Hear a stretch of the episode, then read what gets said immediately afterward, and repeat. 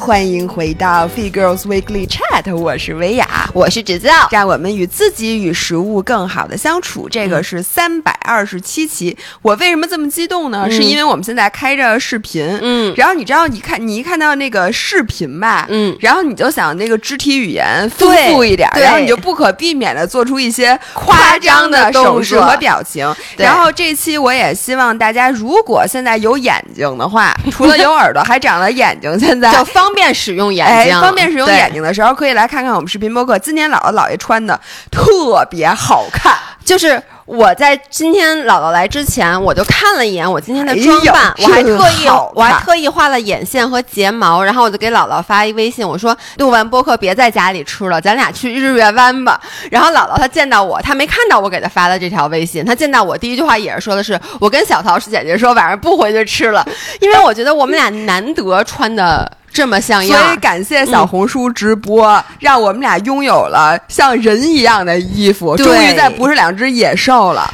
嗯，然后所以在这里，对不起，别嫌我们烦，再预告一下，我们接下来有好几场直播，欢迎大家来看看老脸，给老脸们捧个场。分别是四月十一号的这个 Downland 和 Sleep White，反正就是你们熟悉的这个特别好的床品的一个专场直播。是的，该春夏了，什么家居啊，什么春夏。的什么睡衣啊、枕头、被罩啊，什么反正床上用品全都有。嗯，然后四月十三号是我们在小红书上第一场盛大的直播。是的，怎么盛大法儿呢？就是品贼多，贼多。对，然后吃的都很好，包括像我们俩现在穿的这身衣服，如果你在看视频的话，那天也会上。就好不好看吧？我就问你们。是的，是不是？OK，嗯，哎，那做完了预告呢？今天我们又是回到一期真正的要与食物与自己更好的相处点题的一期节目。相处来吧。对，因为其实每年我到春季的时候是我食欲最旺盛的时候，好像你正好相反，你是秋季，对不对？对。但是我发现其实也有不少人跟我一样，因为我看到这两天群里也有人说，然后留言也有很多，就是关于说，哎呦，最近食欲又有点搂不住了，就是。就是三百六十五天的每一天都有人说这话，对。但是问题是现在是眼瞅着夏天要来了啊，大家想开始就是正式到减脂的时候，就就发现自己的食欲特别特别好。然后呢，也有很多人说我就是已经严重到就可能开始暴食了。所以我们今天再给大家做一期这种比较治愈的。呃，节目，然后呢，依旧是没有什么真正的方法能给到大家。但是我们决定，首先呢，是给大家读一些关于其他人饮食问题的留言，因为我们之前有和红红还有朱乔做过一期节目，就是最后的呃那个节目的最后呢，让大家分享一下自己有什么就是饮食相关的问题。然后呢，后来一直就没有 call back，所以今天首先是一个 call back。那我们在读的过程中呢，我们俩会给出一些自己的建议，但坦白讲啊，我们俩。能给大家的建议。基本该说的都说了，而且也不一定适用于大家。对，但是我们还会尽尽我们所能的。嗯，然后呢，我们还有就是，呃，因为之前每一期关于我们饮食相关的这个节目，其实最后都有很多人留言，然后有一些人呢是在诉说自己的问题，还有很多人是他曾经可能有过一些饮食上面的这个不好的地方，但是他现在已经治愈了，至少他自己觉得他在往一个正确的一个更平衡的方法。对。往一个正确的路上在走，那他们也分享了他们的方法，所以我们今天就来给大家分享一下他们的建议。哎，你先读第一个，就第一个最短。对，我就想跟你说，老伴儿能不能把第一个让给我读？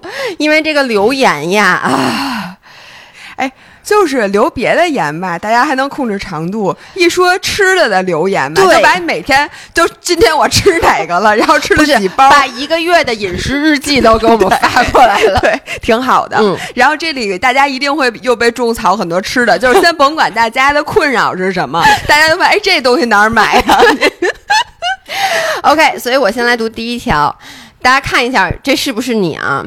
拆开的零食，不管量有多大，必须一下子吃完。所以 你读这个的时候，我突然看到你们家那两袋巨大的 popcorners，你的两位最好的朋友。所以你知道吗？这个就是一会儿我会给的建议，就是这两大袋儿，我带来。你看，昨天我给齐老师送了一袋，是吧？这两袋我都不会吃。没事，我一会儿都拿走。对，然后我屋里有小袋儿。你看，我昨天晚上不就吃了一个小袋吗？对，你们就不要买这么大袋儿的，行吗？听我接着读嘛，你听我说嘛。拆开的零食，不管量有多大，必须一。下子吃完，所以我尝试买按斤称的小包装，结果一旦打开一包，就会打开第二包、第三包、第四包，停不下来，发现那包装也不能限制你，要是太少了不行，但是太大了没事儿，对，能吃完。对。如今我戴了牙套，吃任何东西后都需要及时刷牙，于是，在每一顿正餐后都会跟上很多水果、面包、坚果等等，甜咸交替，从愉快吃到痛苦，可嘴巴还是不停的进食。对我，我在这里插一句，总是有人很天真的认为，呃，我现在那个减肥没有成功，我如果戴上牙套。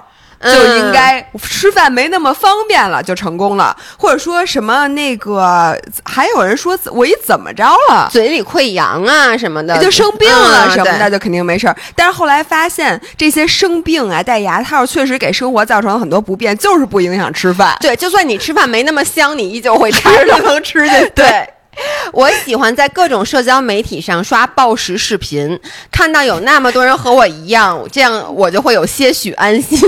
嗯，这个确实，嗯嗯，在学校，我逼自己醒来后就去自习室、去实验室、去任何地方，除了宿舍。宿舍实在摆放了太多的诱惑。在家里，我不买零食，只备了坚果和水果，以至于我五天吃完了一桶一公斤的坚果。妈妈偶尔买一些糕点，必须藏起来，因为一旦被我发现，不管好吃与否，都会一下子消灭。我减肥嘛？我不减。但我希望能有能力掌控自己的身体，无意识、不自觉地摄入食物，无法享受食物本身的美味，对身体和心理都是一种莫大的伤害。伤害。我不清楚自己的症状是否够得上“暴食”一词，因为近年来理智占了些许上风，仍可以通过上述方方法做到让自己像个正常人。哎，有时候真羡慕室友桌上摆放吃了剩下一半用夹子封口的零食，这个感觉是我写。写的，这简直就是我的生活。是我，真的是我。我的令是我，因为每一句话我都可以 comment 半小时。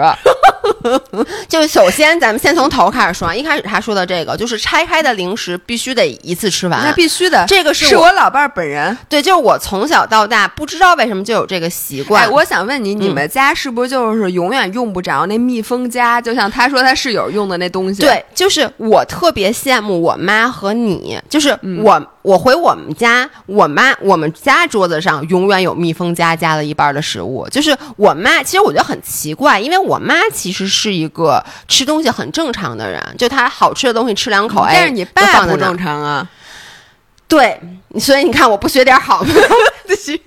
对，然后呢，所以我后来就给自己制定了一个规则，就是我就是说以后啊，我同一个食物一天只吃一次。就比如说，我很爱吃 popcorners，对不对？那我比如说，我打开必须吃完，但是我也就吃一包。但是这个也挺危险的，你一旦告诉我，就是论这东西要是论次的话。论包，论包，又论包又论次，就是论一个它的包装。就，我就其实是两个东西结合在一起嘛。一个是尽量不要买那种 oversize 的食物。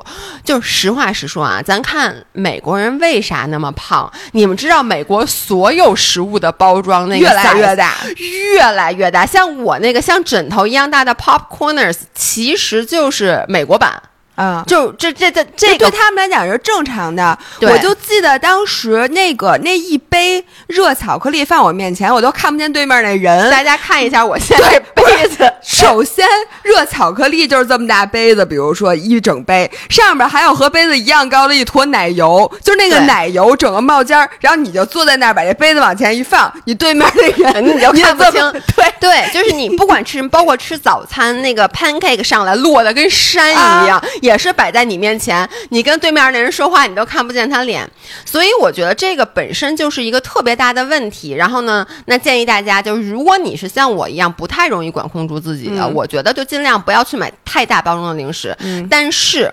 注意，这有一个但是，就是因为你看他买那种按斤称的小包装零食，那个多小呢？因为按斤称的，你知道，就一个就小了，一小包也不行。对，因为太小了，你其实吃这个东西是你刚吃进嘴里，把你这个味觉给调动出来了以后，嗯，马上你就吃完了。这个时候你就容易去吃第二包、第三包、第四包。那这种情况下反而更容易吃多，因为吧，你最开始对自己要求太苛刻了，你不能要求自己甭管多小包装只吃一包，对，那么点儿包装只吃一包，你。逗狗对，就肯定是不可能的。对，而且你随着就是你拆了一个包装，拆了两个包装，你开始在内心，你的就是叫什么呃叫什么歉疚、歉意、愧疚感，开愧疚感开始逐渐积累的时候，你就更容易停不下来吃。是的，因为我发现啊，就是那种小包，就你每次拆一个零食，对我们有饮食障碍的人来说啊，就是你每次拆一个包装在吃这个东西的时候，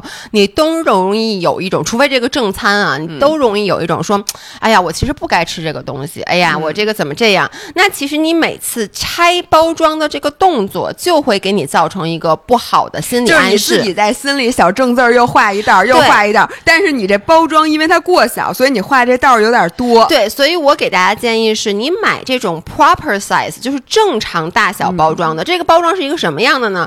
就是它不是大到让你一次。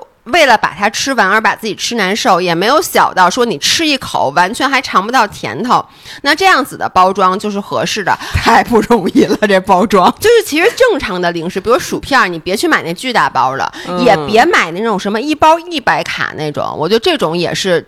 因为我觉得一包一百卡的正合适，不是？我就我我想插一句，就是咱们卖的那种好多小，你知道，就是那种那种包装是那一包，我觉得那包装那一包是两要两三百卡。我说一包一百卡，其实就是那种小包装，就是很小，没见过那么小的。嗯，然后呢？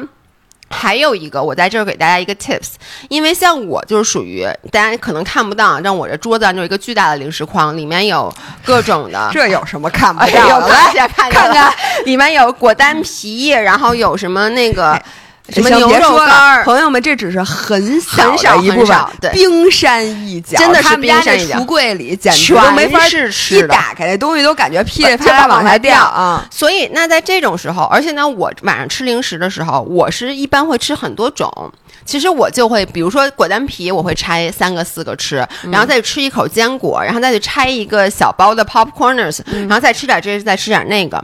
然后我给大家一个建议，就是我觉得你这么吃没问题，但是，呃，吃的过程中要随时去扔垃圾。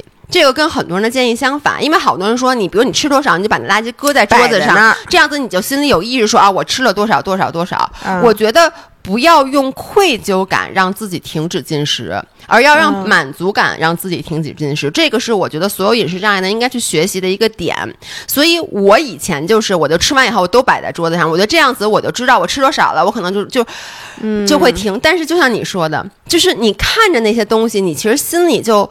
有点生气，就是你越生对自己生气，越不容易控制吃。是的，对，是吧？对，因为你越有，因为其实像我们这种人，其实很多人，我管我自己叫 emotional eater，就是我吃东西很多不是为了饿，而是因为我有情绪。那可能一开始我在吃一个零食的时候，是我真的想吃这果丹皮，我真的想吃 popcorners。但是到后来，当我看着满桌子满地狼藉的那些撕开的包装以后，我就开始有这种你吃的不是东西。你吃的是愧疚感，对我就开始吃愧疚感了。所以我现在都是，你看你昨天来我家，我跟你说我吃了什么什么，都是从垃圾桶里捡出来给你看的。就是我吃完一个东西，立刻把它扔到垃圾桶；吃完一个东西，把立刻把它扔垃圾桶。然后你让吃完东西之后，你脑子里萦绕的是你吃这个东西，那东西有多美味，对，让你多幸福、多开心，嗯，让它怎么促成了一个完整的你，而不是在想着，哎呀，我怎么吃这么多呀？对，不要让愧疚感占据你的内心。对，所以我是什么时候？我现在每天晚上在，就是不管在宁浪别野还是在家，我都会吃挺多零食的。但是我基本上都是，我觉得哎差不多了，就是觉得吃挺高兴的。然后你也看这个桌子，就你前面那个桌子呀、茶几呀，一切都是干干净净的。然后你就会呃。觉得啊，我吃饱了，我吃满足了，就会自然而然的停下来。这跟你咱们之前分享的，就是说家里乱，其实会特别刺激你，让你破罐破摔是一个道理。是的，嗯，对。然后这是我给大家的一个一个 tips。然后我看他还有什么，就是，哦对。还有一点，我想给大家，就说他说他说我在家就是宿舍里，呃，叫什么？哦，对，在家里我不买零食，只备了坚果和水果，以至于五天吃完了一桶一公斤的坚果。这个也是我之前会干的，也是你会干的，就是你越爱吃什么，你越不买它。对，你说你人活一辈子，你越爱吃 popcorners，我们家就不能有 popcorners。然后呢，但是我买什么？我买坚果，因为坚果看似健康，它是健康脂肪。然后我买一大堆水果，因为水果里面富含纤维。但其实，因为所有的食物，首先啊都是有热量的。你先不论它这个营养含量与否，就是坚果的热量比 popcorners 高多了，水果也不比 popcorners 低，看你怎么吃。然后呢，其实你就特别想吃，比如想吃小胡桃，你其实吃两袋小胡桃，你能不能换一个例子？不要跟我提这三个字 好吗？一提你 trigger 你了，不是？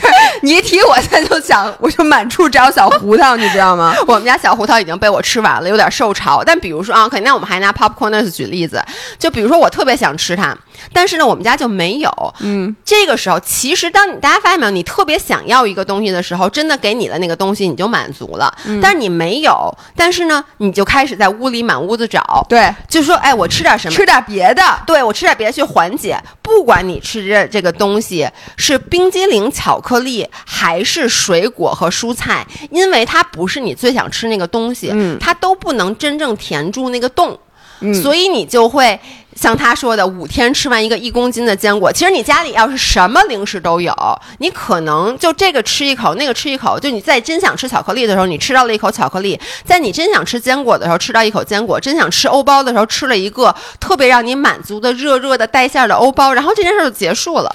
这个有点像，比如说你花钱，你就想买一个 A，就买一个这个东西，然后你就觉得哎不行，这个钱太冤枉了，不能花。然后你花了一稍微便宜一点点的价格，买了一个根本不是那么回事儿的东西，然后一边用着这个东西吧，一边你心里还在想着那个东西，但是你钱其实已经花了百分之七十。然后这时候就说，为了改善 B 的使用体验，我又买了 C，对，买完 C 又买了 D，然后其实 A 呃，其实 B、C、D 三个加一块儿。可能跟 A 差不多好使，但是你的钱又比那个花的多。对，就咱们花钱也容易这样，咱们吃东西也容易这样。你就是我一般都是，比如说我告诉自己，张维雅，我告诉你，你啊，今儿晚上不能再吃小胡桃了，你的嘴马上就要上火了，你现在身体充满了炎症，你今天晚上给我吃点健康的。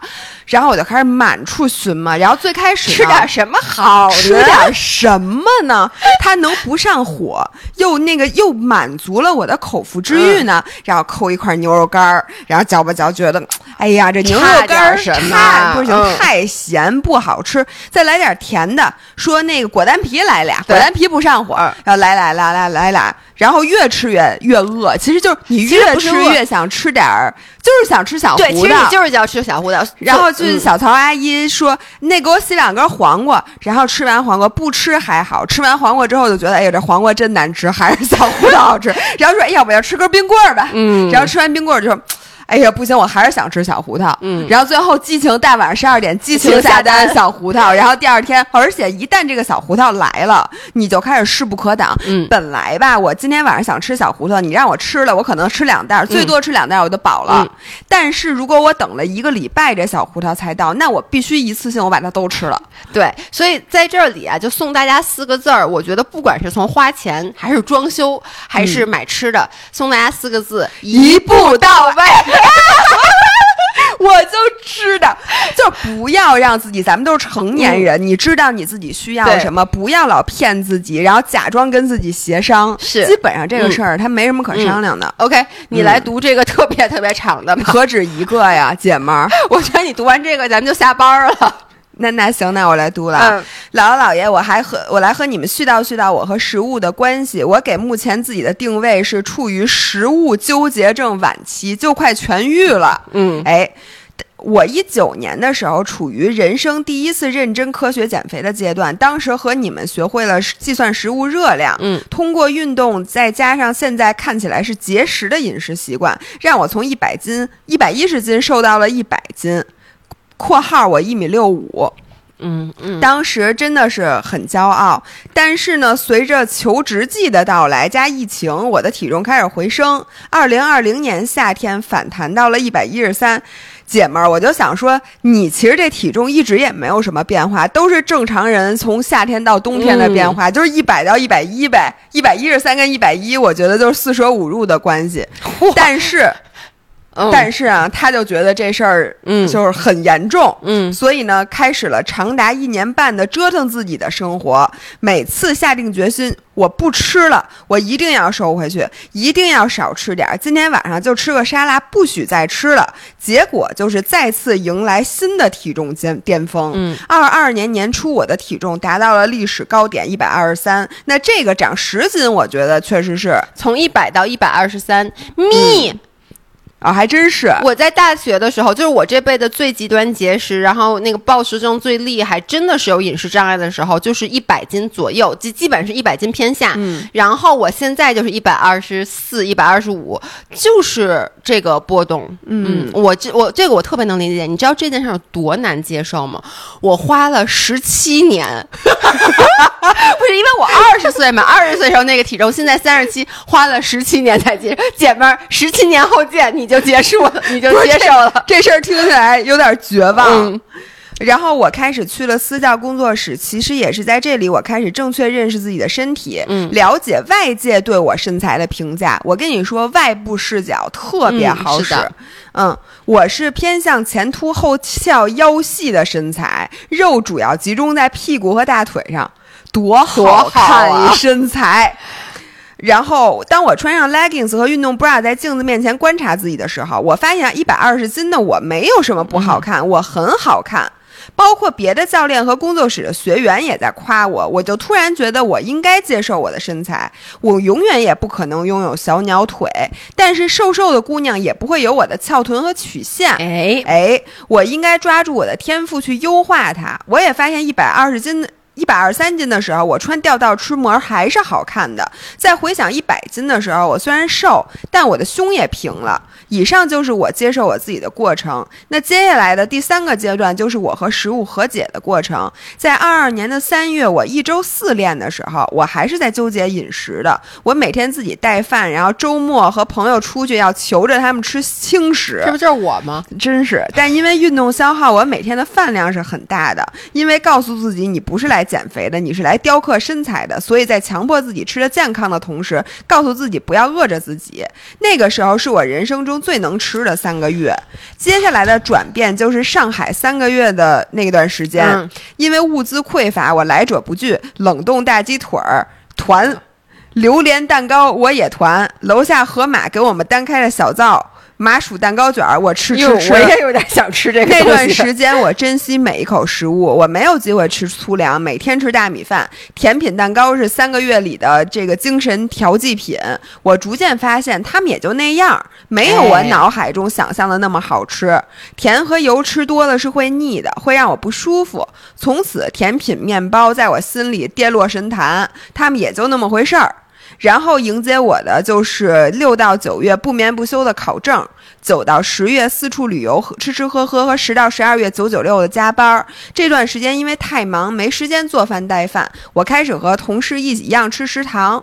我发现食堂难吃，我吃的少，我所摄入的热量热量和我自己带饭所摄入的差不多，因为不好吃。我还频频点头。每天一小时的做饭时间，我发现我出去玩，在长沙一天四杯茶颜悦色，三顿大餐，我根本吃不下去，晚上撑得我腰。要吐油的反酸，晚上睡觉都躺不平。但是我很感谢这些经历，身体难受了就会自动去规避让自己不舒服的食物，高油高糖的东西自动就少吃了。看到蛋糕，我现在的第一反应就是好甜好腻，我的胃会反酸。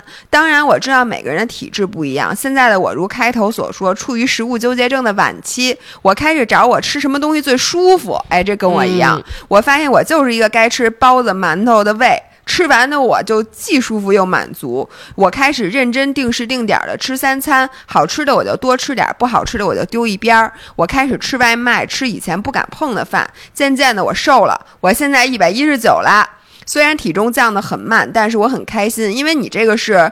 呃，慢慢循序渐进的那种健康的减脂，一般都会瘦得慢，但是你一般瘦了就不会再胖回去了。我不是个胖子，我减肥前也不是。我相信我的体重可以恢复减肥前的样子，就是过程会慢一些。现在的我照镜子，化完妆的我，穿吊带的我还是很好看。我告诉自己，无论是多少斤，你都是个好看的人。不要纠结体重，多注意身材。我本准备年后继续回归健身房。咱们这个留言可够早的，不不是因为要减肥，而是让自己养成强身健体的习惯。在这个过程中，如果能雕刻自己的身材，就最好了。我现在深刻认识到什么叫过犹不及，我要徐徐图之。毕竟我现在还是个很漂亮的人，大概就这么多。哇，频频点头，这也是令是我。你看，每一个人都是令是我。确确实，咱们最开始都有过那种特别矫情的时刻。因为我我给大家讲一个故事啊，就是我老伴儿的故事。其实他从小到大。他都没有减过肥，嗯，因为他从小到大他的身材一直就是好的。他以前一百一十斤左右，对吧？一百零八到一百一十斤。然后呢，他从来就是想吃什么就吃什么，然后他就很幸福。他从来就没有为食物产生过任何困扰，没有为这个事儿操过太多心。对，而且他操心就是咱点几个菜呀，就是他他总是操这种心。然后他从什么时候是我？真的当时有点担心他会和食物陷入不好的关系，就是他突然有一段时间又开始减肥了。对，就那个时候是因为我们开始做自媒体这个工作，然后他又觉得我们是健身博主，他觉得哎瘦一点上上镜漂亮。你记不记得你有一次在健身房跑步的时候大哭？你还发了一条微博，就是说你跑步的时候哭，你你看到自己瘦了，但是你觉得自己很委屈。我忘了那个时候，这人心特别大。那个时候他有时候一天只吃一顿饭，我记得就早上起来健完身喝一蛋白粉，然后晚上吃一顿饭，然后。其实他本身是一个很正常的人，但是因为他非要去减肥，所以他才开始对那些食物开始有了这种莫名莫名其妙的热情。对，其实他以前我给他什么他都一般，或者说他爱吃的东西他就吃，他不爱吃的东西他是不碰的。我觉得这是一个我们从小就是小时候真正所谓的小时候的饮食状态，就是你记得你小时候你妈给你递一个哎豆子豆子我不爱吃，把它啪一下打一边儿，给你递一干脆面干。面我爱吃我就吃，然后呢？但是你其实也没有什么问题。哎，这个就跟那个家长如果从小就鼓励你谈恋爱，你肯定不会早恋的。嗯，你就觉得哎呀，那这个人我不喜欢，那个人我也看不上。自从你妈跟你说你绝对不能多看男生一眼啊，然后你这绝对不能谈恋爱啊，然后你看马路上每一个人，哎，其实这个人也应该还行，那个人也还行。就是我，就是我原来对好，其实好多东西。我从小是不吃零食的，对。我一口零食都不吃，因为我根本就不爱吃零食。别人吃零食我也不会馋，而且你饭都吃特别好。以前都是我吃零食，你不吃，我就根本不爱吃零食。自从开始减肥，我觉得哎，零食，哎，这个我也想拿起来看看，然后那个我也有兴趣，你就变得有点那种饥不择食了。我认识很多人，其实他们本来都是好好吃饭，不爱吃零食的。他们和食物关系的破坏，都是从强制减脂开始。什么叫强制减脂？就之前我们其实引入一个之前提到过的概念，就是你每一个人在你生下来的时候，你的基因里其实有一个定点体重。当然，就是在这个体重的时候，你的身体是最舒适的，就是你不用去想我要不要减肥，不用去想我是吃多了还是吃少了，你就按照自己正常的这个呃舒适程度来吃，你就是在这个体重是很舒适的。但是呢，这不是一个。一个固定的数字，比如说这是一个范围，对它可能加减五到八斤都有可能，就可能像刚才姥姥说的，你夏天因为苦夏嘛，天气热，你可能就瘦几斤，对，轻个八到十斤，或者说可能三四斤。然后你冬天呢，你特别冷嘛，所以你想多吃一点，就是这个体重变化是非常正常的。而什么时候我们真的会开始进入到那种所谓的不好的状态，就是你强行要把你的体重拉到超过这个体重状态。所以，像刚才这个姑娘说的，她本来一百一十斤，我相信你一百一十斤很多很多很多年了。然后你突然有一天说一百一不行。我得一百，我得一百。然后呢，可能你一百零五是是你舒适体重的下限，嗯，结果呢，你非把自己再拉到一百，这个时候就容易反弹，因为你的身体就觉得，哎，你怎么这样，你都不给我吃饱东西，所以他才开始了以后呢一系列的经历。所以你看，他说他到一百二十三，然后他现在他说他就正常吃饭，什么事儿都没做，就回到了一百一十九。我觉得一百一加减五斤可能是他的正常体重，所以他就觉得我不费劲，是因为本来你的身体也不想让你在一百二十三斤待着，一百二十三斤也是你自己做的，所以可能过一段时间很正常，你的体重就会回到你减脂之初的这个最初体重。有时候我就觉得兜兜转转一大圈儿，你图啥呢？哎，我今天那个听文化有限的那个播客的其中一期节目，然后有一句话，我觉得对我来讲是金句，我当时就想停下来给记下来，叫“不要让最好成为更好的敌人”。就是说，有的时候，呃，你你的目标是一个完美的目标，但是呢，一个完美的目标可能会毁了你。嗯，因为你一旦把目标设成一个完美的状态，你就会觉得自己浑身都是毛病。你觉得自己浑身都是毛病，你就会陷入一个模式，你就觉得我现在整个人生的主要矛盾是解决这些矛盾。但是其实你把它放在一个如果有比例尺的地方来看的话，比如说你现在的这个减肥，你只是希望更好，而不是说你现在的饮食也得改，你的健身也得大调。其实有有时。时候你不需要大调，你只需要微微的调整一点点。但是像我们减肥的时候，我们会觉得这个我人生就是一切都得推倒重来。嗯，就我现在的所有一切都是不好的，而且我的饮食是不好的，对，我的锻炼是不好的，我这人是不自律的。然后我现在整个的 routine，所有的 routine 都得改。我我特别理解，你知道我是一个什么人吗？嗯，我玩超级玛丽，你玩过超级玛丽吗？嗯，你知道就一开始是给你三条命，然后你就开始往后，你可能比如吃一个大蘑菇，你就长一个命那种的，然后呃吃一个什么东西长一个命，然后呢，你可能越玩到最后，你可能命越来越多，然后呢，但是你到后面那个关比较难了，你就一次一次死，但你死了，因为你攒了好多命，你还有机会重来，然后你就得重新玩了。我是。如果在前大概七关吧，或者六七关的那样子，只要比如说我每次啊，比其实我前面已经攒了很多命，比如我已经攒了五条命了，嗯，但只要我死了，我就得从头玩。不是，那你那些命你攒，我攒它那些命不能用是吗？不是，是这样的，因为对于我来说，它就不完美了。因为我我给你讲一下我的思路是什么，我我小时候就是这样。你知道我小时候玩超级玛丽哭过多少次吗？就是。把那个游戏机 超级玛丽都想哭了，把那游戏机就就给摔了，就我真的很愤怒，就是因为可能有的时候，哎，已经到第七关了，对吧？我这时候还有还比如还有六条命，我因为之后特别特别难的时候，你就必须得死了。但比如说我之前每一次玩到第七关的时候，其实都可能有不死的这个叫什么呃几率几率。一旦我知道我可以到第七关不死，那么我第六关如果死过一次就得重新玩。对我就不能死，因为我会觉得这就不完美了。因为我明明可以做到玩到第七关不死，这是第一。第二，我就觉得之后八九十十一十二十三关那些关我必须要用七条命我才能继续往后闯。但 turn out 我给大家讲啊，我这辈子玩超级玛丽就没有玩过第八关还是第九关。对，因为你都不往后玩了。对。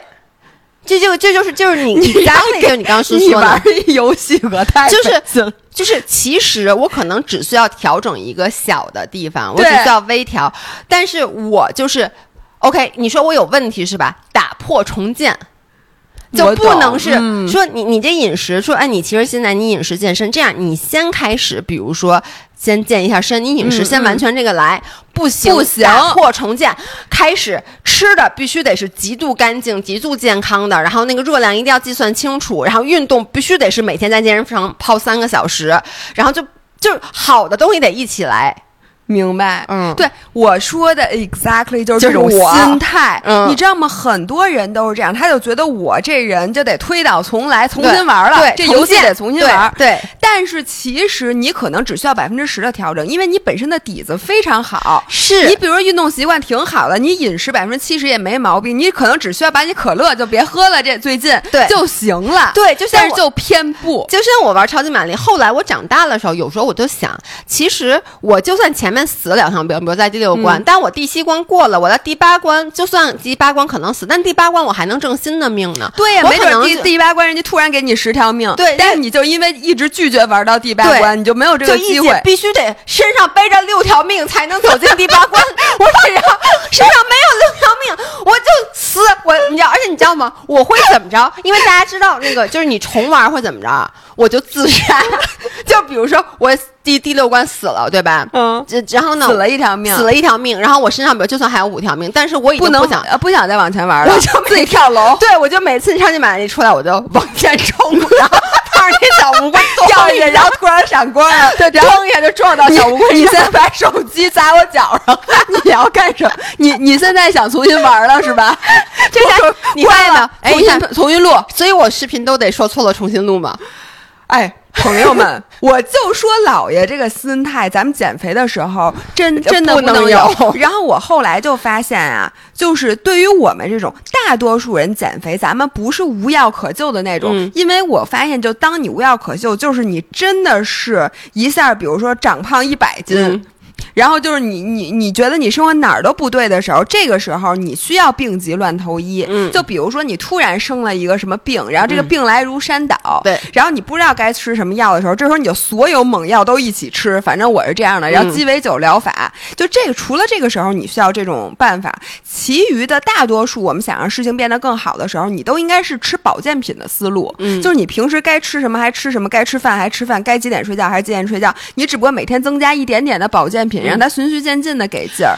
大多数时候，我们处理问题其实是应该是这样的。对，而且你如果有一个，比如说你现在就说啊，你确实是你完全不运动，确实是你饮食也有很多问题，确实是如果你想获得一个更加健康的生活状态，你理应呃开始一些运动，并且将饮食调整的更加健康，并且调整你的作息等等等等。但是你也不能一起来，因为一起来你忙不过来。嗯，就是你的大脑是。有限的，我们之前说过，自制力也是有限的，所以哪怕的确你的运动上面一点儿就是现在什么都没干，那你先从像姥姥说，可能少喝一瓶可乐开始，或者先说我先从呃吃的健康一点点开始，然后先把这块给巩固了之后，我再去干别的，因为你一下子全招呼上来，没有人能做到。但是说是这么说呀，但是急呀。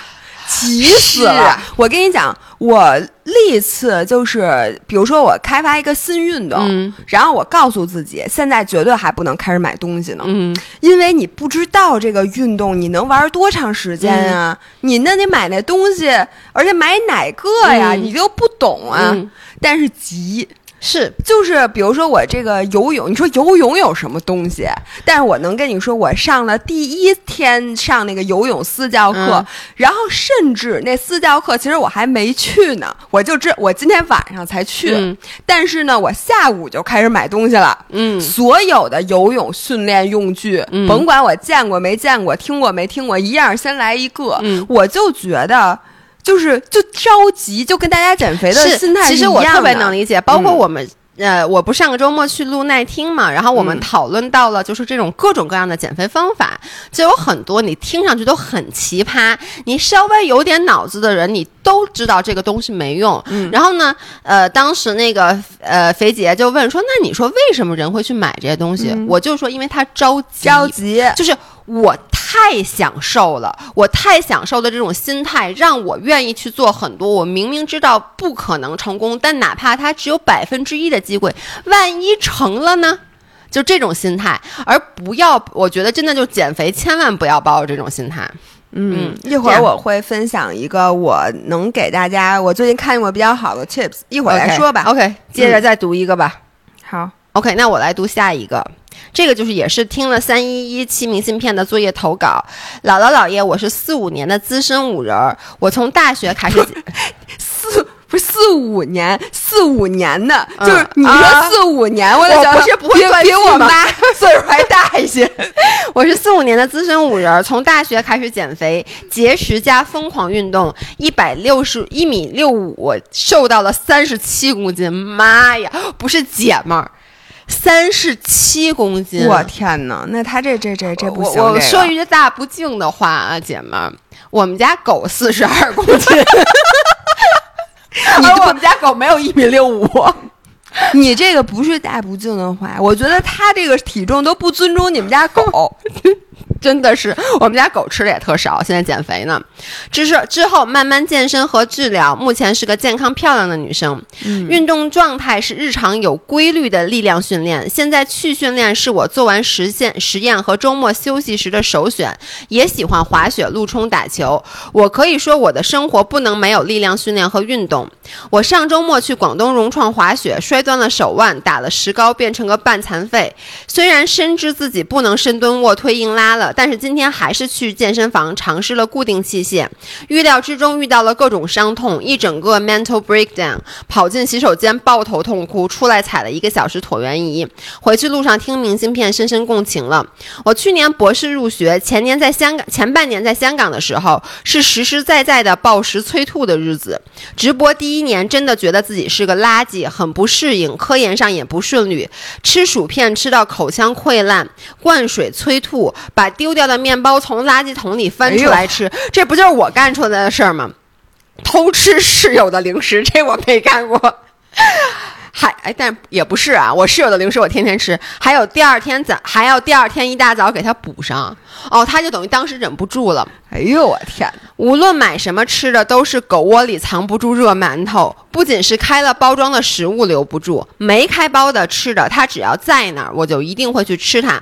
我和红红一样是个手作人。元旦那天用 Numbers 统计了一下，自七月份从香港回来到现在，这个大概是一个一月份的啊，就是大概四个月，共计花了。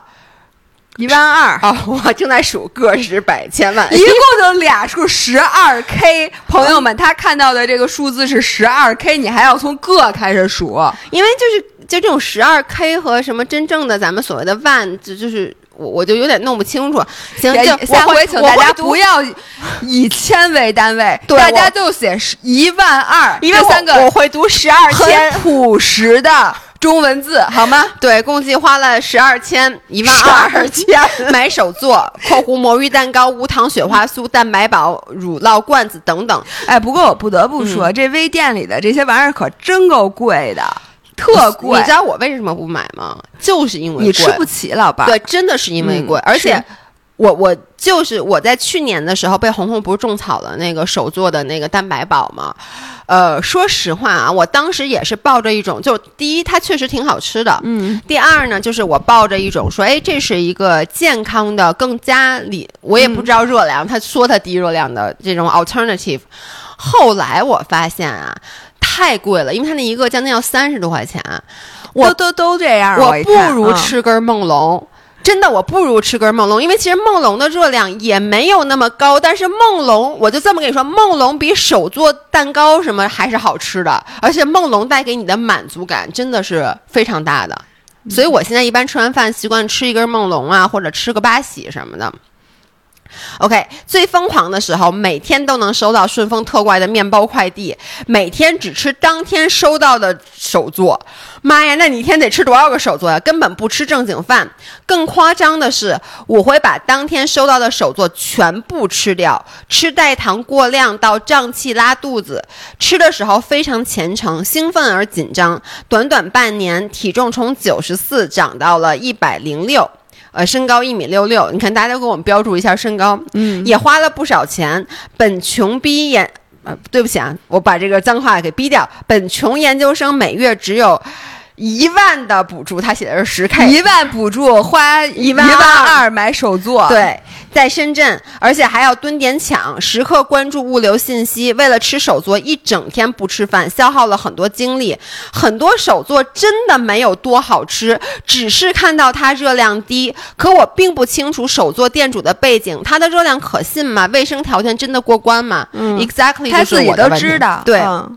但是他就选择相信那个人，因为那个人给他标注那个热量。因为这就是我刚才说的，他太着急了，嗯，就是他太想瘦了，他太想。但是我跟你讲啊，就是我不吃手做啊，因为呢，我根本不关注这个圈子，然后我根本就整不明白。然后我每天就吃一这么点面包，你说我再给他吃那手做，不是他他没必要。我给大家讲一下姥姥吃那面包有多小啊！那天姥姥不在，我说我去他们家借个面包，我们家没面包了，然后我就 面包还有借的，姐们儿，我带着芒果去换的呀，还说你没偷吃室友的东西，我给老张，我给老张带一大芒果，那是老张吃的，我吃到了吗？你的室友搁这儿呢，然后呢，我就开始在他那冰箱里就拿那个面包，我不夸张啊，大家看视频就知道，就就就这么大，就这么大一面包。就我给听众朋友形容一下，就比手掌还一半儿那么大，然后呢，手心儿那么大，手心儿那么大，对，手心那么大。然后我就一边拿，我就一边说：“这是喂狗的吗？”然后小曹姐姐在旁边说：“这不是喂狗的，这妞妞吃的。”然后呢，特别认真，她特别认真。然后我 我就我就又说了，我说我说这么大真的只能喂狗。然后她很认真的又跟我说：“说你要拿这个喂狗啊，这个真的是妞妞吃的。”然后就是那个面包，后来我拿走了四个，然后我第二天早上起来给吃了。就是我的饭量就是四个你的饭量，对，但是你并没有四个我，这就很神奇。对，按理说你现在应该是二百二百二十公斤左，不二百一十公斤左右，但是你并没有长得，这是你赚了，老科学。你看看，你吃的是我四倍，但是你并没有长成我的四倍，人家剩下那三倍。浪费了，白饶的。用我爸的话说，浪费了。我爸说，吃了你不长，你吃它干嘛？对，不，我是想说，手作是一个陷阱。为什么呢？它就像你去奥特莱斯逛街，你觉得这东西太便宜了，我必须得买。但是其实那个你买回来，发现那个总价并不低，但是那东西你并不是最喜欢的。说的太对，对不对？我每次逛奥莱，我都特别后悔，因为逛的时候你就觉得这东西便宜啊，对呀。这玩意儿热量低呀，就不买我亏了呀。但是其实。我我我敢打保票，嗯，它的那个热量低，如果它热量真低，它一定不好吃，就一定没有好吃的那个那个那么好吃。但是呢，可能热量高的，因为你自己心里清楚，你就吃一个。嗯。但是那手作你得吃四个，对，因为你觉得它热量低，但是它加一块儿，少说它热量应该和那个它四分之一的热量应该已经很低了吧？就是你吃四个和那个吃一个普通面包的热量是一样的，但你吃四十个，它也没有那面包好吃。对，而且。就是我给大家分享一下，因为我就是追踪热量这么多年，就是我从 追踪 就是热量猎人，就是是 tracking calories，就是我从可能大概。呃，十八岁开始，十七八岁开始，我就开始减肥嘛。然后那个时候就开始，当时最就是最苛刻的时候，真的是吃的每一口东西都要用秤称一下，去看一下它的热量。以至于这么多年，都快二十年了，我其实对这个东西热量，我真的吃一口我就能告诉你。你的嘴就是尺，我的嘴就是秤，所以呢，我可以非常就是非常负责任的告诉大家，比如那天红红拿那个那个手作到咱俩咱俩家，然后他非跟我们说那个那个。那玩意儿什么热量特别低？说不到一百卡，我吃一口就告诉他不可能，这玩意儿不到一百卡就。就不可你太不尊重热量，这位老先生了，或者说你太不尊重这个面包里面的这些食材了。那些食材啊，我还不到一百卡。我跟你说，其实每个人的嘴都是尺。你想啊，人类进化这么多年，你的口味是依什么来判断的？你人他就是为了让你吃高热量的东西，才给你设计出来了。你爱吃哪个，不爱吃哪个？你爱吃的东西肯定是对你的生存、对你人的身体有益的，为人那。身体有益的，它肯定不可能没热量。就是你这东西吃完了饿死了，对，就是你今天花一天时间采集果子，采集一大堆果子，你特别爱吃，你吃完了之后一边吃没有热量，直接晕倒了。你说人类是这么设计的吗？肯定不是。然后我昨天看那个，我最近看一本书叫《赛季体重》，叫《Racing Weight》，然后那个里面就讲了一个特别重要的，你有没有发现？就是人家都发现，就是你 lose weight 是难的，长胖是容易的。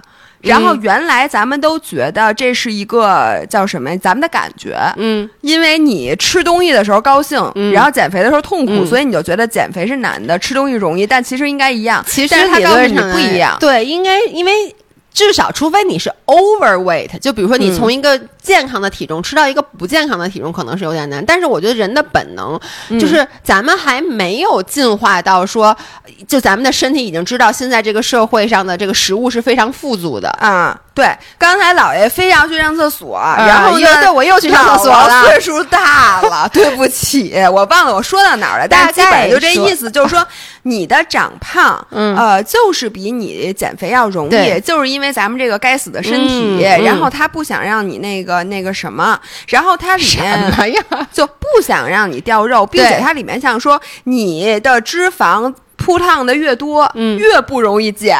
这个你是不是觉得很很可气？但是你要说要真来一场大灾害，你其实还是要感谢你的脂肪的。哎，对对，那就说是这一点。然后另外呃，让你真的改变身材，就是 mobilize 大量的脂肪，就是要靠耐力运动。嗯，然后你靠耐力运动呢，它首先可以改变你囤积脂肪的部位，让脂肪更多的存在这个。肌肉附近，而不是存在你的这个器官附近，然后也从血液里转移出去，然后这些都是耐力运动和饮食健康饮食可以完成的。然后健康饮食指的就是你三大宏量营养素的比例和你要多吃这些真的有营养的东西，这些都可以帮你更好的去 mobilize 你的脂肪。OK，好，那我们这样，我们最后再读一条，就是给大家分享一下其他。其实你看这两个。也是他们其实就怎么说呢？叫做已经有点治愈的的感觉。嗯，然后呢，我们再给大家读一下之前的那几条播客底下大家的留言啊，我觉得有一些就是写的还挺好的。OK。我之前有暴食症，严重的时候可能呃两天就会有一次，还会催吐。我觉得除了我当时心态很不好，压力很大，还有就是我当时逼迫自己吃很少，吃很低卡，越压抑越想吃。以前想吃碳水，我不敢不敢吃，然后某一天会突然爆发，吃四五个大面包，又吃炒面、烧麦，吃到撑，吃到吐。后面我想是，我想插一句。听着烧麦，我觉得不错。我终于在本期节目里找到了我想吃的吃的东西，谢谢。后面我想吃碳水，后面我想吃碳水的时候我就吃，想吃零食就吃。现在完全不会暴食了，依然是想吃什么就吃什么，但是会控制好量了，身体也不渴求食物到病态了。如今体重是我人生最低的一个阶段吧。如果要戒除暴食，必须要不把食物当回事儿，食物只是食物而已，吃这个那个的。都还好吃多点吃少点也都还好，放下执念才能解脱。这个其实有点 call back 之前的那个，咱们有那个那个五人，就是说他以前那么那么在意就是这种健康的食物，然后呢，他因为那个那三个月就是被困在家里嘛，他就开始不得不开始每天吃蛋糕、吃白米饭什么的。后来发现回到就这就是回到人类最原本的珍惜食物的，珍惜食物，因为我们原来曾经很长一段时间是需要珍惜热量的，然后现在。咱们就天天想怎么能浪费掉这热量？我觉得这样原始人听见咱们，他们得疯了，说我们不再进化了。对，是对。Anyways，他就说这些东西，他当时说的一句话，我觉得特别重要，刚才忘了引用了，就是他说：“我发现这些东西也就那么回事儿吧。”啊，就是。嗯，就是你发现没有，这东西人就跟人一样，你一旦得到了，你要真跟王一博好了，我就一点都不选王一博，能不能不要再用王一博举例了？我主要是没有新的呀。呃，那个张颂文老师，张颂文老师，对你一旦得到了张颂文老师，你就会觉得，哎呦，高启强，高高启强就那么回事儿，普通老头儿嘛，是不是？我觉得这个就是。其实我你你有没有小时候在那个街边闻过那种炸薯条，还有那个什么什么香妃炸鸡，闻起来特别香，还有好多那种面包房。对，然后你闻着觉得哇塞，这东西一定巨好吃。其实你真的，一吃，对，就是那个香妃炸鸡，然后你一吃觉得啊又油又腻。那个女孩也说了，就是她就说，其实你吃了以后，你的身体。会告诉你这个东西你到底爱不爱吃的，就是它对你到底有没有好处。所以我觉得就是不要限制自己去吃这些东西。你真的，你看像现在我前面以前啊，我减我节食的时候，家里是不能有任何零食的。然后呢，我只要家里有了零食，他就不能在那儿待着。但你看现在我家里这些这么多吃的，但是我其实吃两口也就放在那儿了。嗯，我再读下一条啊。呃，我跟。我跟姥姥一样，出门从来不点菜，对食物也没什么兴趣。跟老婆呃什么跟老婆跟姥爷一样，也曾经。努力过比较长时间的暴食，现在还会 emotional eating，就是那个情绪化进食，是个非常纯粹的为情绪吃东西的人哦。就是他其实对食物没什么兴趣，但他是情绪化进食者，但已经不会因此去把它当成一个困扰或把它当成一个问题想去解决它了，就把它当做自己身体的一部分，互相礼让。提供一个建议，我暴食算是治愈的契机，是一个瑜伽老师指导自己下呃呃，是一个瑜伽老师的指导下自己意识到这点的，就是想迅速逃避或者转移那些痛苦或者不安等一些负面或者只是不舒服的情绪，然后拿食物当挡箭牌，因为这是最快最容易的方式。但是那个老师就说，与其转移疼痛决呃解决或者等他走，更重要的是承认。接受、感知以及和他共处，毕竟生活中占精神、肉体上的不适，呃。对不起，毕竟生活中占精神肉体上的不适是大比例的，不是因为你知道那留言就有时候那个字它少写了，也不是所有的痛苦都可以用来 fix 的，甚至也都是无意义的，就忙着左躲右闪或者硬刚，很放很耗费精力，容易引起情绪呃情绪波动，顺其自然更容易一点，情绪也更能稳定一点。我觉得这点说的特别好，因为他的瑜伽老师给他的这些方法其实都是 mindfulness，就是那个正念嗯里边。的第一课，嗯，就是比如他教会你，我之前给你们分享过那 rain，就是他来了，他来了，他来了，他走了，他走了，他走了，就是第一，你就需要接受他，然后我就觉得。咱们已经非常优秀了，嗯，我们就是这孩子，他不就是等于就是我在我我不高兴的时候，我吃点东西，对，问题就是你不高兴的时候，你吃点东西，然后我就好了。我觉得这个技能非常的重要啊，你说特别对。另外还有一条留言，这个我我我可能没有去把它截下来，但我他说特别对，嗯因为我我在那一期节目里我就说呀，我就特别的。沮丧，因为我觉得我是一个情绪化进食者，我就说我怎么才能让情绪来的时候不去乱吃东西呢？然后他就说特别对，他说每个人的这个负面情绪来的时候，他都需要一个出口，就是你说的人性的出口，对不对？他就说老爷，你人性的出口是吃东西，你还不满足，你还想怎么样？自残，改成自残。对，因为很多人，比如说，其实我们就往差了说，有各种，比如说有。就是什么喝酒，对吧？会成酒瘾，然后包括国外有吸毒的，等等等等，就是那种那种不好的这些你都没有，还或者就是说你一直出不了口，对，然后你可能就抑郁了。更可怕的就是你情绪来了，你也你连个出口都没有，你就把它积攒在身体里，就是积攒在身体里就得病了。对，我觉得在所有这里边，就是如果我们。必须要找个东西出去的话，我觉得吃东西你能怎么着？做家务当然是一个更好的选择。那还是人吗？我一个大家都觉得毫无人性的人都觉得那不可能。我我认识一个朋友，他每次心情不好，他喜欢打扫房间。其实跟吃东西，我觉得他打扫自己的房间和打扫别人的房间，他都喜欢吗？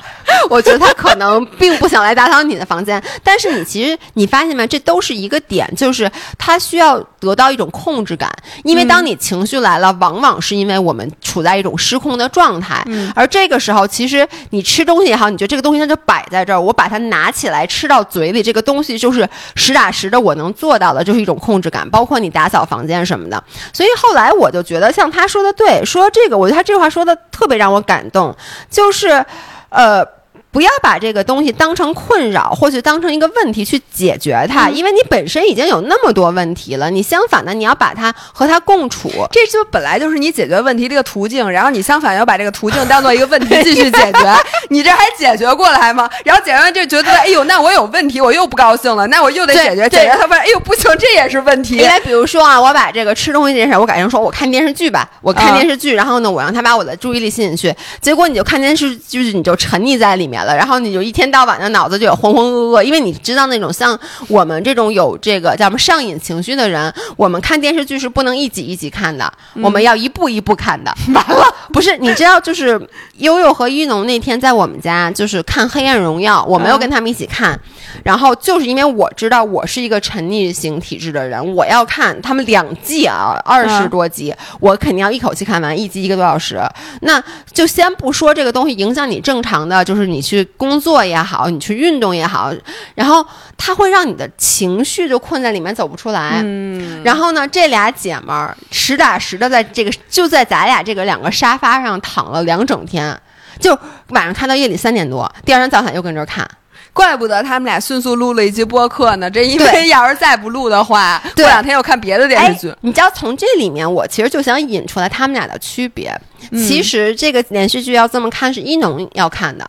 一农是一个和我非常像的人，他有各种各样的就是饮食问题。嗯，然后呢，他也是就是大全乎人，要不就是大全乎人，要不就一无是处的人。他是一个非非一即灵的人。嗯，所以我们俩说到看电视剧，我们俩特别有共鸣，就抓在一起说：“你都看了，你还不把它看完？”然后呢，就是你知道前一天其实他还剩两集，他俩已经都都哦就很累了。然后一农就说：“咱俩今天晚上必须把这两集看完，因为明天就是一个崭新的开始。”我绝对不跟赵一农一起看电视剧，就明天就是一个崭新的开始。然后当时我就坐在那儿，我说：“你们俩要累了，其实你就剩两集了，你明儿晚上舒舒服服的把它看了，行不行？”他说：“不行，因为这个电视剧就代表着是一种堕落。”它是一个堕落的象征，所以这堕落的时间越短越好。所以我今天必须把它看完，这样我明天就是大全乎人了。对，然而悠悠跟你在这点上特别像。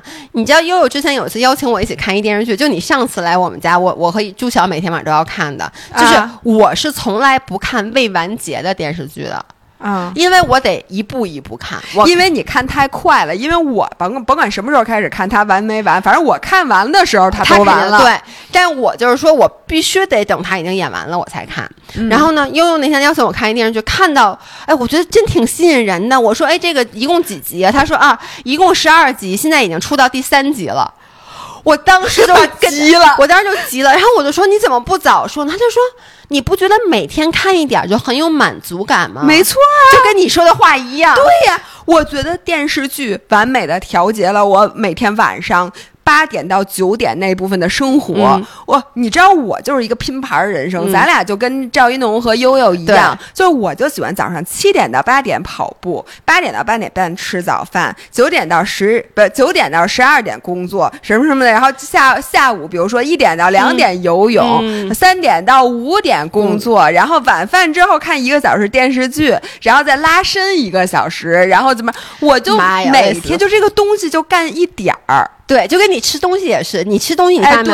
姥姥去中那个餐厅点菜，就她要点五六个菜，然后每个东西她就吃一口。而我就是跟我的生活一样，我生活也喜欢就是 big chunks。就比如说我今天我说我工作，那我可能就会一直坐在这儿，就是把自己工作吐。就，就是等于我就想把手里事儿都干完。嗯。然后呢，我就不想让我手里留事儿，这样子我觉得我明天玩的时候我就可以尽情的玩，然后明天再把自己玩吐。对，所以我吃东西就是这样，我今天这东西在这儿，我就把它都吃完，这样明天我就可以尽情的去。吃蔬菜了，因为明天我就只吃蔬菜了，就是，然后 是挺省事儿的。对，然后所以悠悠他，因为大家都知道，我们之前分享过，他是一个饮食我见过这辈子最健康的，不是健康吗？就是饮食状态最健康的人。不是状态健康，他就是根本不 care 食物。对，但是因为你看，本来你是我见过饮食状态最健康的人，但是你也减过肥，一旦减肥，其实你现在或多或少还是会有当时的影响。嗯，就是你不可否认，你在吃东西的时候还是会想。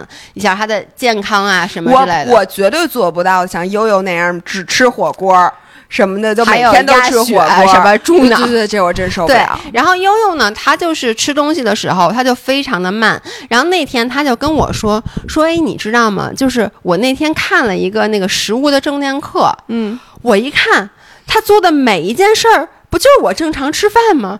然后他问我，你们这种事儿还让人教你啊？还得花钱上课呀？然后我就说，我就说，那你是怎么吃东西的呢？首先，我先跟大家形容结果啊，就是大家看一下，如果看视频的话，哎呦。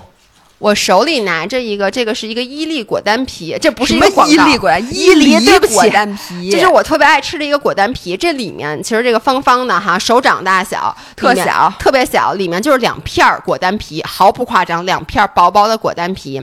那天悠悠在这儿吃这一袋，花了将近四十分钟的时间。而他不是刻意的吃，我是我们俩一边聊天，我其实一开始没有点醒他，我就没有说，哎，我在观察你，但是我就在观察他怎么吃。然后他是怎么吃呢？他先打开这个果丹皮，它不是两个粘在一起吗？他先从中间把它撕开，然后他先观察我，然后我再说他怎么想的。他观察，然后他就吃了一个像小指甲盖儿大小一样的。就感觉你要毒他的那那种吃法，真的是小追告诉他让他吃到嘴里，就对你极端不信任，然后就在嘴里就抿着，然后跟我聊天的过程中，舌头一直不在不停的攮他，可能攮了五分钟，他才才去吃下一个，然后他突然一下，然后又仔细看了一眼那果丹皮，然后再继续吃。后来我就问他，你这个是一个什么样的心理过程？嗯。他就说：“因为我习惯拿到食物，我都先观察一下它。”嗯，他就说：“你有没有发现这个果丹皮，它那个两面，一面是比较粗糙的，一面是平滑的？”没有，我也没有，因为我从来没有把它撕开过。啊？你没有把它撕开过？你它是两片，就是它是两片连在一起嘛，所以。外面那一侧都是麻麻麻麻麻赖赖的，里边是平滑的，对，就是相粘的那一侧是平滑。他说，我就先观察一下，然后我就放在嘴里面就吃一小口，然后我就用舌头不停去碾它，然后它在舌尖上的时候，我就去感受它这个食物的质感，嗯。就是正面和反面不同的质感，然后再感受把它它在嘴里面一点一点融化了以后，它的那种那种黏黏的感觉和那种香香的感觉。然后吃完它，然后我说那你中间看什么？他说哦，我吃到一半突然想，哎，这玩意儿还能不能再中从中间撕一下？后来发现不行，这就是两片儿。然后我能说，就是他这种吃法，在小的时候我在家里是挨说的，我家长会跟我说。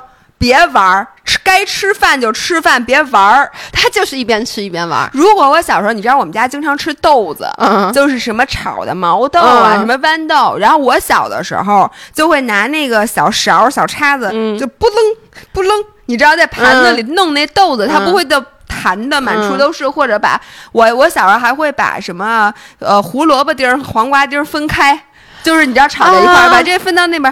然后呢，每次都会受到家长的严厉的指责，说你吃饭就好好吃饭，别玩儿啊！他这就属于在我们家肯定会爱说那种。对，他就讲到现在，他还保持一个，就咱们说的，回到小时候吃东西的时候的状态。小时候吃东西，也就是第一次吃这东西的时候，我这么吃。我真正的第二次吃东西，我就不会再观察它了。我只我只是没吃过这个东西的时候，正念的时候确实是正念的时候，它有一课叫你挑选一个你最喜欢的食物，比如你的 popcorners，然后从里先看看包装，哎，长什么样？这包装我看了好多次了。对，但是现在让你重新画一个，你不一定画得出来，你连配色都不一定真的记得准。是的，然后这时候你再把这一片拿出来，你都没有好好观察过你的好朋友。说实话，他脸上。有几个褶，有几个有几个褶，那它两面一不一样？有没有曲度？它的三角是多少度？嗯，内角之和等不等于一百八？你连告诉我有三角内角之和不等于一百八的吗？它曲面的就不等啊？你不知道啊？我不知道。算算了算了算了。然后呢？然后你这个一袋里有多少片？你先拿出来先数一遍。有几个缺角的？我这袋儿要倒出来，可能得数一宿。主要你不会数，我得重新数。你下回就告诉自己，我得把这我的好朋友数清楚了，我才能吃。你究竟有几个好朋友？你数完才能吃，然后你就再也不吃泡锅那儿。你以后就让他给人家给你生产一整片儿，对，然后你再吃。反正就是。我说哪儿了？你说说说，然后最后你把它拿一片儿，嗯，放在嘴里，嗯，好好感受一下这个食物在你嘴里，它是脆的呀，还是软的呀？它的甜咸的比例呀，它里面还有没有什么其他的佐料？然后再夸叽咬一下，然后感受你咬酥的时候，它和你整个牙床的接触。然后你吃它的时候，你还要感受你现在心里有什么样的变化呀？你是嘴喜欢吃它呀，还是脑子喜欢吃它呀？你的浑身都很喜欢你，它就在那儿，你干嘛呢？你不要挑拨我们俩关系。对，然后你吃完了之后，你心里是什么样的呀？它对你百从零到百分之一百的饱腹感有着什么样的影响啊？然后你想想，你这时候你再吃第二片儿，就是它那个正念练习，就是把你最爱吃的这个东西当成你从来没有见过它，从来没有吃过它，你人生第一次吃它的时候那个。我人生第一次吃它也不是这样的，我我知道，我很多。食物都是人生第一次吃，我也不知道它长什么样。对，但是我我我其实想说的是，悠悠这个吃饭的方法，我觉得你是学不来的，有点累。对，这而且这个你学不来，这个是他从小的一个饮食习惯，他这么多年一直是这么吃饭的。然后呢，他也很引注意这么吃饭。你让我这么吃肯定是不行的。那天一农还跟悠悠进行了一场比赛，就是吃这果丹皮，看谁吃的慢。然后悠一农使尽了他的蛮荒之力，就是以他最慢的速度在吃这个果丹皮，依旧是他吃完，他吃完了，然后悠悠连一片都没吃完，就是。真的是很难，但是我想在这分享一个小 tips，就有没有人跟我一样，就是我吃饭吃的多，其实是因为我吃饭很快，嗯，然后呢，是因为我很喜欢这个食物在嘴里面咀嚼，先不说味儿，嗯，就是我喜欢那个，我对我对吃一个东西，我对它的质感是很有要求的，所以我就会在没咽的时候就把下一口放进去，就是我不希望这个这个感觉触感中断，嗯。然后呢，大家都知道我今年两个就是立了两个 flag 嘛，一个是每天拍三张照片，这个我做的还行，就基本上至少能保证两天两两天三张是肯定有的。还有一个就是我尽量的在每一个食物，就是我一口咽了，我再吃下一口。我之前从来可能在我这个人生当中都没有过咽了一口东西才吃下一口的。嗯，然后就导致你知道是什么？就是好多东西我吃完以后我都不记得我吃了，并且我不记得猴哥人参果什么味儿啊？对，就真的是不知道的。所以其实你这个食物带给你的满足感就降低了，或者说这个食物带给我幸福的感觉仅限于它的质感，它的味道就会很弱，因为我没有时间去思考它。然后我今年真的这个我做的还挺好的，我尽量包括我吃 popcorners，我都是我咽了再吃，咽了再吃，我发现你的幸福感会高很多。就是我有时间去想想，除了它这种脆脆的质感外，它什么味儿？它甜咸？嗯，就是咽了以后，嗯，就还想吃下一片吗？还想？那你再去拿一片。嗯。挺好的，我都没观察过我自己，我是咽了再吃下一口呢，还是不咽就？你看一下今天今天晚上的 vlog，你们的姥姥，我们俩去吃沙拉，沙拉啊，叶子菜就是一片儿生菜叶子，他都会拿刀把它切成三块吃。不是，那你肯定是咽了才吃下一口我是想问你们啊，就如果有一根叶子它特别长，嗯，你们会怎么把它吃进嘴？一直嗯嗯嗯，就一直嘬进去。因为我一直觉得这个问题对我来讲非常困扰。你知道有一个词叫折叠吗？你把它叠起来塞进去，你不得切了吃不不挺好吗？不是要折叠？我就这么跟你说，姐妹儿，就是因为我还是回到我吃东西，它必须得在我嘴里有质感、有咀嚼的感觉。就你那个切了以后放到嘴里，我嘴里到底有没有这片菜？我不知道，我不知道。它从一个三维的物体变成了二维的物体，它变成了一根线。对。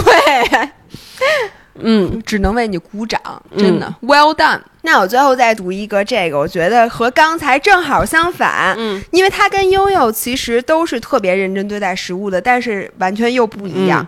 我自认为是特别认真对待食物的那一类人，独自在家吃饭的时候，绝对不会看剧、刷视频、听音乐，甚至连未播放一丁点儿声音的 AirPods 都会摘下。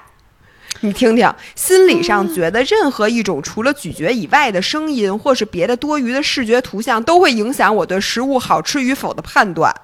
这比我上课还认真。是不是很认真吃饭？但是就算这样，还是挡不住我的阶段性暴食。暴食对我而言，就是一定要把食物吃完。这其实不叫暴食，就是必须吃完。这是一个小的时候，如果你是这样的话，就会被幼儿园老师表扬说：“你看看，对，投食药碗里永远都是没有剩饭的。”就是别人家孩子那个“丸字是从小养成的，尽量不浪费食物的好习惯。嗯，现在看来，我却要用一生去克服这样不克制的进食习惯，很难。难也很难过，认真的说，哎，我想先跟大家说，就是我发现还是最开始我那句话，就有的时候咱们需要把人放在一个有比例尺的图像里去看清自己的哪方面有问题，然后你一有比例尺，你就知道这个问题可能呃承担了你百分之多少的痛苦和难受，你就会发现啊。其实你这只是就是你，比如说你就算是暴食啊，阶段性暴食，也是你已经拿到九十分里扣的那一分，或者扣的那两分。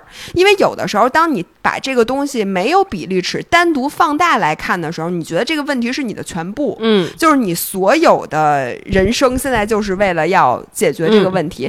但是你说，咱人生有多少重要的事情要处理，多少麻烦要面对，你只是。一定要把饭吃完，这叫事儿吗？我想问你们，叫事儿。其实我现在还是觉得我不浪费食物，这是一个好的习惯。我我依旧打心眼里觉得，这是咱们中华民族的两传统美德就是其实这个世界上食物还没有充足到说你可以随意去浪费它的。当然了，你说你再吃该不舒服了，那你当然就不要吃了。但是我觉得就是不要觉得这是一个负担，就是把它当做一个问题去解决。我要解决的问题是我每次要把饭吃完。那我以后真的有人这样，我吃饭一定要留底儿。那不是我吗？我刚想说，我这是因为我姥姥，我从小不，她不能接受我吃凉的东西，嗯，所以每次那饭或者汤我吃一半儿，我姥姥就说别吃了。因为呢，这个不就不热了，他就得找人去热。但是热完回来，我早玩去了，所以咱俩是绝配呢。每次你剩，我吃前一半，你吃后你每次剩的底儿都被在我吃完了饭以后再去把它给消灭掉。就是对，每次我们俩吃饭一人一碗，就是我吃半碗，你吃一碗半嘛。对对，所以呢，我我就觉得他说这个问题，其实你只需要花一点点的努力，然后争取让这件事儿不会在你不想让它影响你的时候去影响你。我觉得就就 OK 了，对吧？OK，那这样最后我想用我这个周末听到的一句话来结总结和结束这期节目，就是因为很多人给我们写信，其实还有很多没读啊，但是我都看了，然后呢，都是把自己真的吃了什么，到底这个体重变化从几斤到几斤，又到几斤又到几斤，这个就事无巨细的描述，我能。感受到大家的这种绝望，就这种 desperate，到底有多么想立刻马上就赶紧老减肥人了，咱俩这 这点心思咱俩不懂吗？他想赶紧好，他都不是想赶紧瘦。就是我觉我读了好多，包括像我刚刚说的第一条，就是他知道自己有这些饮食上面的问题，其实这件事让他很痛苦。然后呢，他就想赶紧好。然后他跟我们写信，就是姥姥姥爷赶紧救救我吧，或者给我一个建议。那可能我觉得啊，就是你弯路一定要走完。就是我们之所以走到了今天的状态，说我这一路这二十几年跌跌撞撞走过来，我觉得里面没有任何一个环节是可以省略的。就是没有哪一步说，哎，我因为听了当时如果谁谁谁跟我这么说就好了，我就跳过来了。没有，因为我一定要自己走过之后，我才能发现，哦，这个东西对我不 work。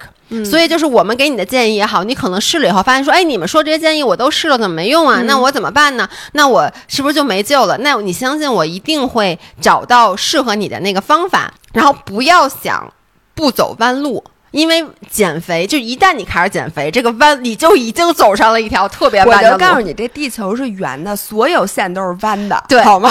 没有直线。然后这周末录耐听的时候，那个杨老师说了一句话，当时我就说我这个这句话我一定要记一辈子。他说：“快速走弯路才是这个世界上最短的捷径。”嗯，所以你不要觉得我要少走弯路，而是当你意识到我现在在走弯路的时候。意，我就意识到，然后去纠正它，然后再可能你接下来跨到另外一条弯路上。但是当你把这些弯路都快速走完之后，你就会走到正道上。嗯，就是用最快的速度把所有的错的都试完。对，因为让你只剩对的了。是因为你不可能不犯错，因为如果说咱们都不犯错，那你说人类现在得进化到什么程度？如果你父母对你的每一条教导。你都听了的话，咱们还会有如果父母不犯错的话，应该就没有我了吧？